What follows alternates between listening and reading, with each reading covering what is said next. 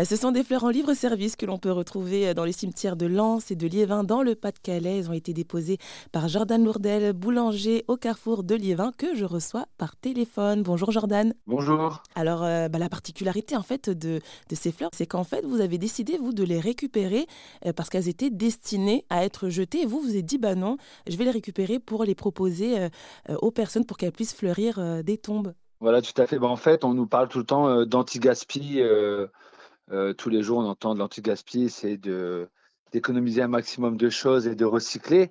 Et puis, euh, comme je vais souvent au cimetière voir ma mère, malheureusement, et mon père maintenant, on s'est rendu compte qu'il y avait des tombes qu'ils n'étaient pas fleuries. Et en allant travailler, je me suis aperçu qu'il y avait des fleurs qui étaient jetées avec mes collègues, et alors qu'elles étaient encore belles. Donc, je me suis rapproché de mes collègues pour savoir pourquoi. Ils m'ont dit qu'il y avait des dates euh, comme sur les produits frais, il y avait des dates de vente. Ah, et donc, après la, date de vente dépassée, pour toujours que les clients aient du frais, en fait, et de belles choses euh, à l'achat, une fois qu'elles ont été mises, euh, on va dire, en solde, mmh. moi, j'arrive juste après, s'il en reste.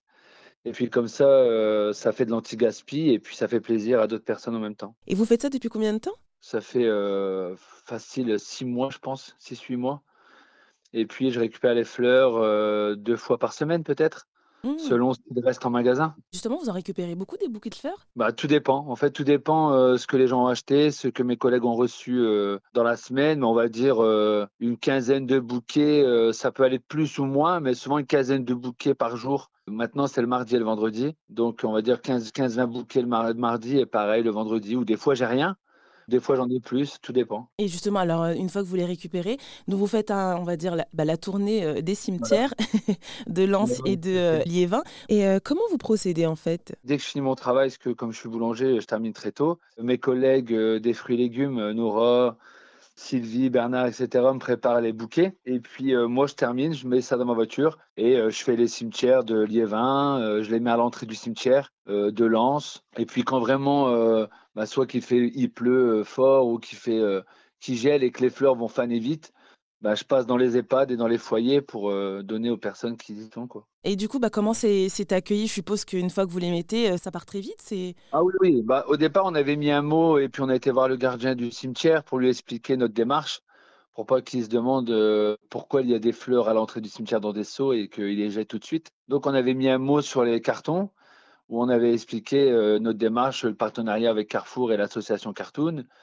On avait écrit euh, un bouquet par personne, pensez aux autres.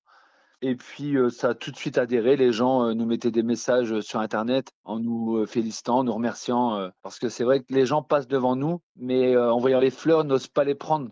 Parce qu'ils savent que c'est pour les gens qui n'ont pas nécessairement les moyens de fleurir les tombes. Mmh. Donc, ils n'osaient pas. Donc, je déposais les fleurs, je m'en allais tout de suite.